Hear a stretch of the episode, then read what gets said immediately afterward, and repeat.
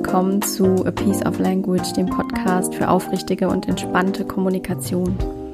Mein Name ist Alina Sauer und ich zeige dir hier in diesem Podcast Impulse, wie du mit Hilfe deiner Kommunikation, mit Hilfe deiner Sprache dein Leben erfüllter und schöner gestalten kannst und in dieser Folge geht es um eine Frage, die mir kürzlich eine Freundin gestellt hat und die hat mir eine Situation, eine, mm, eine Problemsituation aus ihrem Leben geschildert und gefragt, wie man das mit Hilfe einer achtsamen, gewaltfreien Kommunikation lösen kann. Und so die Quintessenz ist die Frage, wie man etwas gewaltfrei ausdrücken kann, wie man ehrlich kommunizieren kann, ohne den oder die andere zu verletzen. Und da habe ich ein paar Impulse dazu, die ich heute auch mit dir teilen möchte, weil ich glaube, das ist ein sehr, sehr passendes Thema hier für den Podcast und dass du da bestimmt auch viel daraus mitnehmen kannst. Und deshalb wünsche ich dir jetzt viel Freude beim Zuhören und die ein oder andere gute Erkenntnis.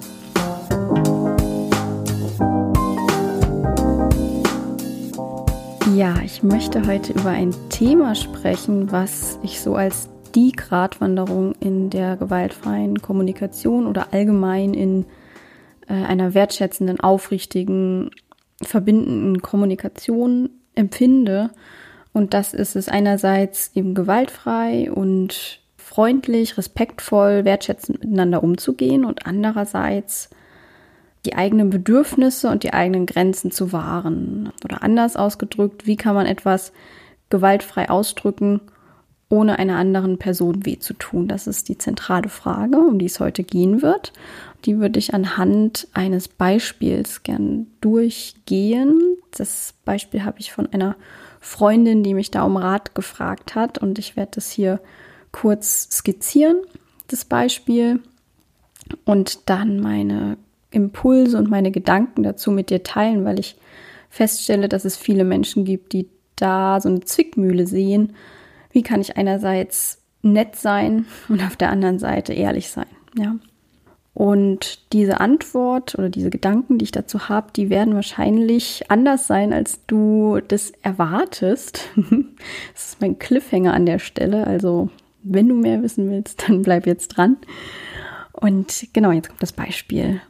Und zwar wohnt meine Freundin in einer anderen Stadt und dort gibt es einen wöchentlichen Spieleabend, wo sie immer hingeht und wo sich so ein fester Personenkreis etabliert hat, der da regelmäßig hinkommt und der ist aber offen für alle, der Spieleabend. Und da kommen immer mal neue Leute dazu und bleiben entweder dort hängen oder werden nie wieder gesehen. Und auf jeden Fall genau hat sich da so ein fester Kreis etabliert, der auch außerhalb des Spieleabends Zeit miteinander verbringt. Und die haben eine WhatsApp-Gruppe zusammen.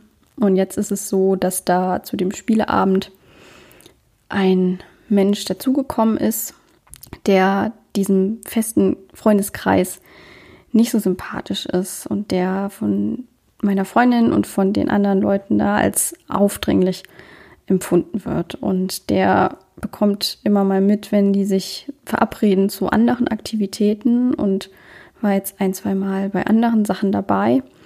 Und meine Freundin sagte zu mir, dass es überhaupt keinen Spaß macht, wenn er da dabei ist. Ja. Und der ist nicht in dieser WhatsApp-Gruppe mit drin, hat aber Nummern von einzelnen Mitgliedern und fragt da immer mal nach. Und die Strategie, die sie gerade anwenden, ist, dass sie einfach ihm nicht antworten und hoffen, dass er nicht kommt oder dass er das von selbst mitkriegt, dass die das nicht wollen, dass er mitkommt. Und dann hat sie mich gefragt, was man da stattdessen machen kann, weil ihr schon selbst aufgefallen ist, dass es nicht sehr ehrlich und nicht sehr aufrichtig ist, wenn man das so macht, wie sie das gerade machen. Und sie hat auch gesagt, dass er ja dann nicht daran arbeiten kann, ähm, an dem, was ihn so unsympathisch macht, wenn man einfach ihm nicht antwortet und ihn da sozusagen mit Schweigen aus der Gruppe rausdrängt. Genau, und die Frage ist, was sagt man, wie drückt man das gewaltfrei aus, ohne diesem Menschen weh zu tun? Und das Erste, was ich in dem Zusammenhang gedacht habe, ist, dass Schweigen auch eine Form der Gewalt sein kann. Also es gibt ja dieses Phänomen Ghosting. Vielleicht kennst du das, vielleicht hast du es schon mal gehört. Das bedeutet, dass Beziehungen beendet werden, also Freundschaften oder Liebesbeziehungen, ohne dass man Schluss macht oder dass man die Freundschaft beendet und sagt, hier, ich will nicht mehr mit dir befreundet sein, ich will nicht mehr mit dir zusammen sein, sondern dass man einfach geht und sich einfach nicht mehr meldet und einfach die Anrufe nicht mehr annimmt oder einfach nicht mehr zurückschreibt. Und äh, das passiert teilweise in langjährigen Beziehungen, dass sozusagen der eine Partner dann auszieht aus der gemeinsamen Wohnung und weg ist, ohne dass man sich rückversichern kann, was denn jetzt passiert ist.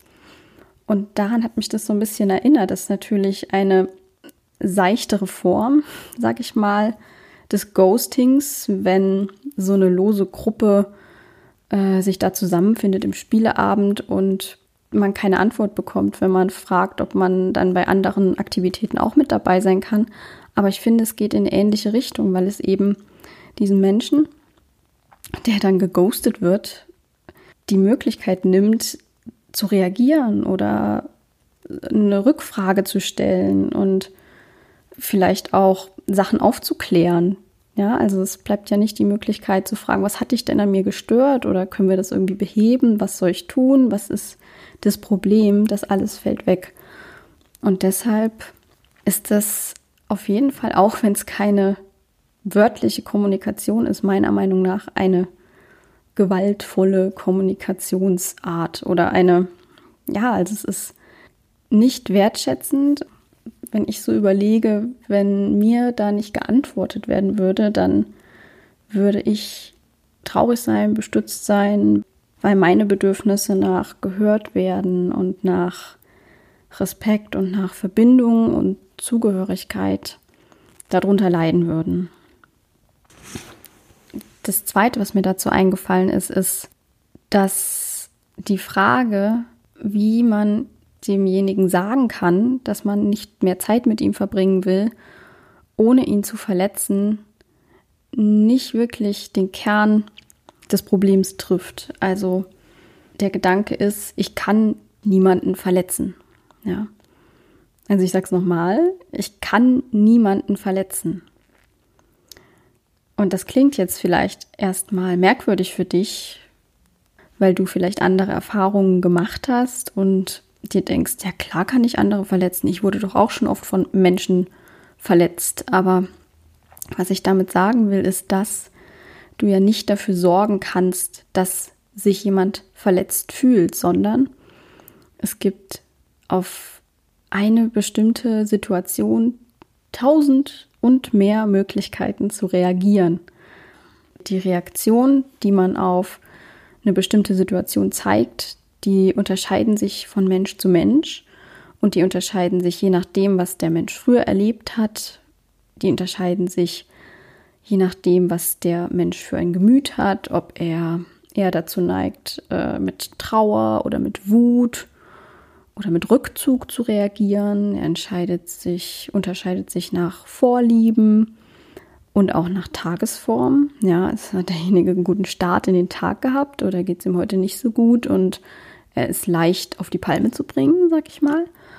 Ja, und so kann man nicht sagen, dass wenn ich einen bestimmten Satz zu dir sage, dass du auf jeden Fall so und so reagieren wirst. Das geht einfach nicht. Wenn ich zehn Leute vor mir habe und sage zu denen allen, du bist so ein Idiot, dann werden die wahrscheinlich alle unterschiedlich reagieren, ja. Also dann wird der eine total getroffen sein, die andere wird wütend reagieren und sagen, ey, du bist eine viel größere Idiotin vielleicht, ähm, dann wird es jemanden geben, der sich vielleicht zurückzieht und gar nichts erwidern kann. Dann wird es jemanden geben, der das vielleicht als Ironie auffasst und anfängt zu lachen, weil er denkt, ich habe einen Scherz gemacht. Und so gibt es ganz unterschiedliche Reaktionen auf ein und dasselbe, was passiert.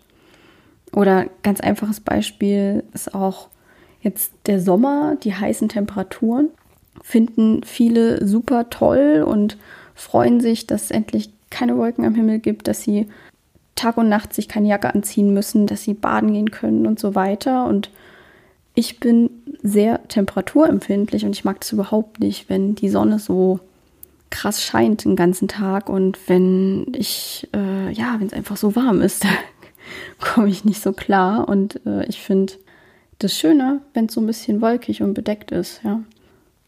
Das bedeutet, die Situation ist dieselbe. Es ist Sommer, die Sonne scheint. Aber meine Reaktion, dass ich da dahin schmelze und andere das total feiern, dass es so warm und schön ist, das ist dann eben das, was sich voneinander unterscheidet. Und das bezogen auf die Frage meiner Freundin bedeutet jetzt, du weißt nicht, also meine Freundin kann nicht wissen, ob der wirklich verletzt ist, wenn man ehrlich dem sagt, was man denkt. Es kann sein, dass er verletzt ist und dass er denkt, oh Gott, das liegt an mir und er bekommt Selbstzweifel dadurch und er ist traurig. Es kann aber auch genauso sein, dass er dankbar darüber ist, dass er mit Respekt behandelt wird und dass man ihm ehrlich sagt, was man fühlt und denkt und dass die Fronten geklärt sind sozusagen, dass er nicht so in der Luft schwebt, wie das der Fall ist, wenn er geghostet wird, also wenn er einfach keine Antwort erhält auf seine Anfragen, ja. Und ich glaube, dass das eigentliche Problem hinter dieser Frage ist oder die eigentliche Angst hinter dieser Frage nicht ist, den anderen Menschen zu verletzen, auch wenn das natürlich sehr nobel und edel klingt, dass man dafür sorgen möchte, dass es dem anderen Menschen gut geht. Aber ich glaube, das Eigentliche, was dahinter liegt, ist die Angst, dass man abgelehnt wird, wenn man ehrlich seine Meinung sagt. Mm, dass man Angst davor hat, dass man nicht die Kontrolle darüber hat, wie derjenige jetzt reagiert weil es ja verschiedene Möglichkeiten gibt und es ist natürlich wahrscheinlicher, dass derjenige nicht Hurra schreit, wenn, wenn man sagt, dass man keine Zeit mit ihm verbringen will. Ja, also es kann sein, dass er eben, dass er in Tränen ausbricht, wütend wird, sich bei anderen aufregt über ein, dass er, dass er auch dir leid tut, ja, also dass, äh, dass, dass du dann Schuld spürst oder Scham darüber, dass du das zu ihm gesagt hast. Aber es gibt trotzdem auch die Möglichkeit, dass er entweder sagt, ja, okay, war ja nur eine Frage, hätte ja sein können, dass ihr da Bock drauf habt und danke, dass ihr so ehrlich zu mir seid, dann halt nicht. Und du kannst es vorher nicht wissen, wie er reagiert. Also das ist, glaube ich, die eigentliche Angst, die Angst vor dem Kontrollverlust, dass du die Situation nicht kontrollieren kannst, weil du, äh, weil das nicht in deiner Verantwortung liegt, wie der andere, dein Gegenüber, reagiert in der Situation. Und deshalb ist es ja auch so, dass Ehrlichkeit Mut erfordert, ja. Also sonst wären wir ja alle immer ehrlich zueinander, ähm, würden uns immer offenbaren, aber es ist eben so, dass dieses Loslassen oder das anzuerkennen, dass wir nicht die Kontrolle darüber haben, ob der andere uns dann noch leiden kann, wenn wir ehrlich zu ihm sind, dass das einfach Mut erfordert, ja, und dass das erfordert, dass wir unsere Ängste angucken und gucken, wo das herkommt, dass, dass wir so eine Angst davor haben. Und meistens verbirgt sich die Antwort irgendwo in unserer Vergangenheit, ja, also dass geht ja meistens darauf zurück, dass wir als Kinder, wenn wir noch nicht so selbstständig sozusagen sind, wenn wir abhängig sind von anderen, von Erwachsenen, auch, also wenn unser Leben sozusagen davon abhängt, wenn, wenn wir abhängig sind davon, dass wir ernährt werden, dass wir Zuneigung bekommen und merken, dass wir die aber nur bekommen, wenn wir uns auf eine bestimmte Art und Weise verhalten, nämlich wenn wir lieb sind, wenn wir nicht schreien, wenn wir uns eben nach dem richten, was unsere Eltern uns sagen. Und wenn wir dann merken, wenn wir das nicht tun, dass wir dann weniger Zuneigung bekommen oder dass wir sogar dafür bestraft werden, dass das dafür sorgt, dass wir uns in einer bestimmten Art und Weise verbiegen, dass wir unsere Bedürfnisse unterdrücken und uns stattdessen nach den Bedürfnissen von anderen Menschen richten, einfach weil die Angst darunter liegt, dass wir sonst nicht geliebt werden, dass wir sonst weniger wert sind, dass wir sonst unseren Mitmenschen nicht genügen. Und das ist so der eigentliche Schmerz oder die eigentliche Angst, die da meiner Meinung nach drunter liegt. Du kannst ja mal bei dir reinspüren, ob das mit dir in Resonanz geht. Also da wirklich zu gucken, wo kommt, wo kommt es her? Welcher Wunsch steckt wirklich hinter dem Wunsch, hinter der Aussage, dass ich mein Gegenüber nicht verletzen möchte? Und das ist meistens, also es ist auch bei mir so, dass es der Wunsch ist, dazuzugehören sozusagen. Also dass es der Wunsch ist, nicht abgelehnt zu werden.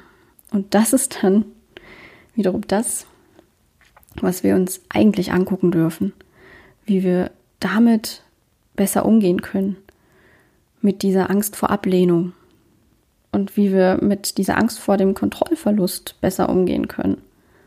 Und da ist mein Impuls, dass du dich dem zuwendest, was du kontrollieren kannst und das ist dein eigenes Wohlbefinden, ja. Das ist dann das, wo du in dich selber reinhören kannst, wo du gucken kannst, was habe ich für Bedürfnisse, was habe ich für Gefühle, die mir diese Bedürfnisse anzeigen und wie kann ich dafür sorgen, dass mein Bedürfnis erfüllt wird. Und wenn du dich nach deinen Bedürfnissen richtest, dann, dann, dann weißt du sozusagen auch, was zu tun ist. Und das ist dann eben auch eine sehr gute Übung, da sich wirklich in Ehrlichkeit zu üben und dann einmal die WhatsApp zu schreiben, hier, sorry, aber wir glauben, das passt einfach nicht oder wir haben uns so jetzt in dem Freundeskreis gefunden und wir haben festgestellt, dass es mit uns einfach nicht so gut funktioniert und dass wir gerne so in dieser Konstellation bleiben würden. Mm. Und dann kann er ja zurückschreiben, woran es liegt und dann kann man sich darüber auch austauschen.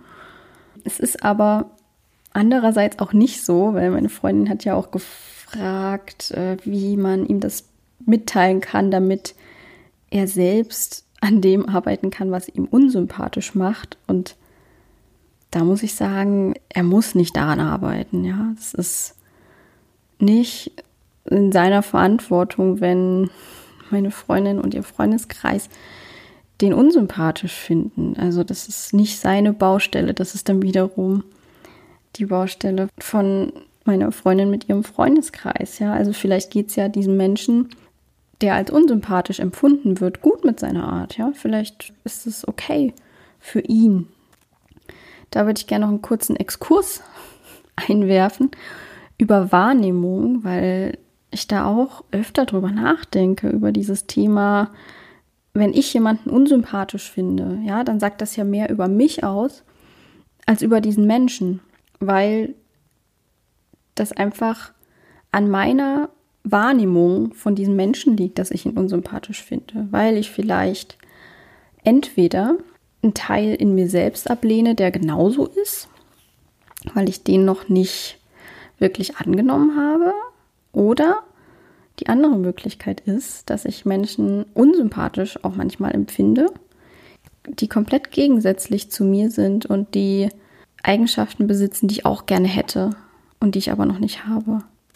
Ja, also so, es geht mir oft so mit Menschen, die so sehr straight sind und ähm, ja, wo, wo ich dann im ersten Moment denke, oh Gott, das ist voll, mh, mm, voll unangenehm, dass die so zackig unterwegs sind und dass die äh, so sagen, wo es lang geht und so selbst bestimmen wollen. Und dann merke ich aber, okay, ich würde gerne auch besser und straighter kommunizieren und mehr geradeaus sagen, was ich will und was ich nicht will. Also schneller Entscheidungen treffen zum Beispiel auch. Ja, also das ist etwas, woran ich gerade arbeite und und dann gibt es Menschen, die halt so sehr klar schon sind in dem, was sie wollen und was sie nicht wollen. Und das nervt mich im ersten Moment. Aber wenn ich tiefer blicke, merke ich, okay, eigentlich würde ich ein bisschen was von deren Entscheidungsfreudigkeit und Fähigkeit auch gerne haben.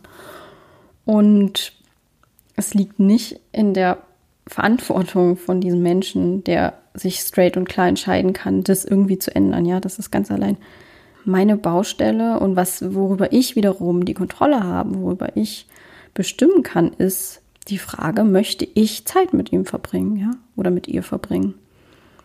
Das ist dann meine eigene Verantwortung zu sagen, okay, es ist mir gerade ein bisschen zu stressig alles hier oder ich habe da keine Lust drauf und dann gehe ich. Aber ich, es, es liegt nicht in meiner Macht zu sagen, du musst dich verändern, damit ich mich wohlfühle.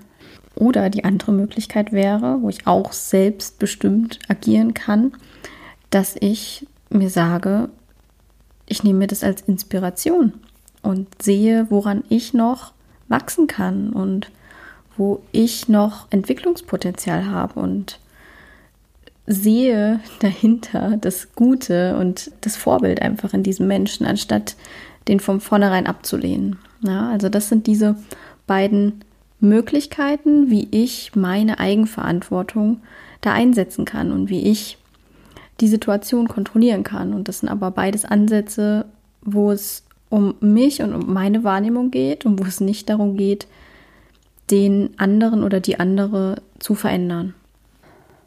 Und es kann eben auch sein, dass Menschen, die ich als total anstrengend empfinde, dass die von anderen als unterhaltsam empfunden werden. Das finde ich immer ganz wichtig im Hinterkopf zu behalten, dass nicht nur weil ich ein Urteil über jemanden fälle, in dem Moment, es geht ja ganz schnell, dass wir Menschen so in Schubladen stecken, das heißt nicht, dass die so sind.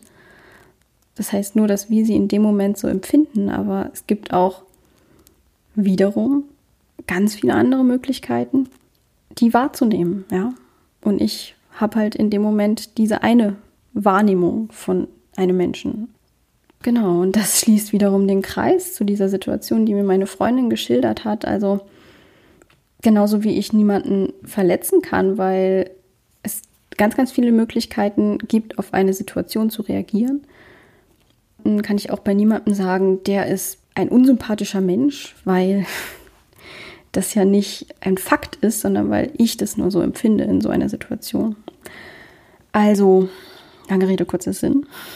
Es ist auf jeden Fall meiner Meinung nach sinnvoll, diesen Menschen mitzuteilen, dass dieser Freundeskreis nicht daran interessiert ist, Zeit mit ihm zu verbringen über diesen Spieleabend hinaus. Dann kann man sich die Frage stellen, was steckt wirklich hinter dem Wunsch, ihn nicht verletzen zu wollen? Also will man ihn wirklich nicht verletzen oder hat man einfach nur Angst vor seiner Reaktion und davor, sich selbst schlecht zu fühlen dadurch?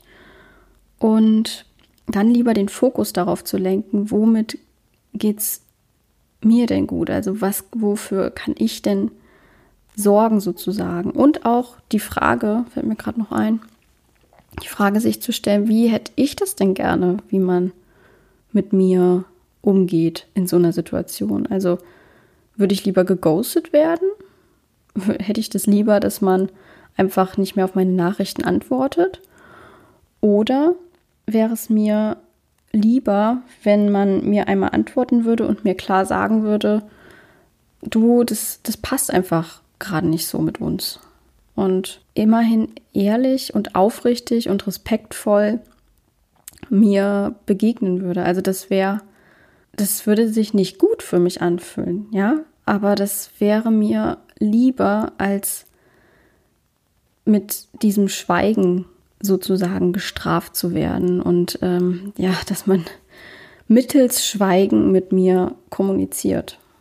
Das ist meine, meine ganz individuelle, persönliche Meinung. Also dann wäre es mir wirklich lieber, dass jemand auf mich zukommt und mit mir das klar bespricht.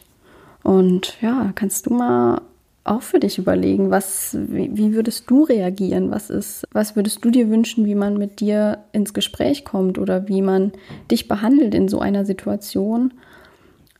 Ja, das wären so meine Gedanken dazu. Also, was sind da die dahinterliegenden Ängste? Was sind die Schattenthemen sozusagen, auf die wir da nicht so gerne Licht werfen, aber die wir uns hier im Podcast natürlich auch angucken, weil die wichtig sind und weil die dazugehören und weil dadurch, dass wir Licht auf diese dunklen Ecken werfen, dass dadurch eine Verbesserung möglich ist und dass wir dadurch eben vorankommen auf dem Weg hin zu einer achtsamen Kommunikation, zu einer aufrichtigen Kommunikation und zu einer entspannten Kommunikation, ja, weil eben das Aufrichtigsein den Mut erfordert und dadurch, dass wir Licht auf diese Ängste werfen, wird es immer entspannter einfach mit diesen Themen umzugehen, mit diesen Ängsten vor Kontrollverlust. vor der Reaktion der anderen umzugehen. Genau. Und mich würde natürlich interessieren, wie das bei dir so ist, ob du auch schon mal in so einer Situation warst und wie du das für dich gelöst hast, ob dir das jetzt dabei hilft, das in Zukunft vielleicht noch mal aus einer anderen Perspektive zu betrachten oder ob du da auch noch selbst eine andere Perspektive hast, die du da mit mir teilen möchtest, dann schreib mir das total gerne bei Facebook at Sauerstoffe oder per E-Mail unter alina at sauerstoffe.com. Es würde mich total freuen, wenn wir da ins Gespräch kommen, uns austauschen über eine neue, achtsame, authentische, ähm, aufrichtige und entspannte Art der Kommunikation. Und du kannst dir auch gerne mein E-Book runterladen. Das beinhaltet die Basics der gewaltfreien Kommunikation. Und das heißt klar und achtsam kommunizieren, ein Basiskurs. Also da sind nochmal die vier Schritte der gewaltfreien Kommunikation genau erklärt. Da ist eine Übersicht über Gefühle und Bedürfnisse mit drin. Da sind auch Übungen mit drin, wo du für dich nochmal schauen kannst, was ist gerade mein Bedürfnis, wie geht es mir gerade, was ist gerade das Gefühl und was brauche ich gerade. Und genau, dann wünsche ich dir eine wunderbare Zeit bis zum nächsten Mal und hoffe, dass das bei dir jetzt sackt, dass du vielleicht beim nächsten Mal besser mit so einer Situation, wie sie meine Freundin hatte, umgehen kannst und wünsche dir viel Freude beim Ausprobieren, beim Bewusstsein schaffen, beim Licht auf Schatten werfen. Und ja, dann bis in zwei Wochen, da kommt dann die nächste Folge von A Piece of Language raus. Bis dahin, ciao, ciao.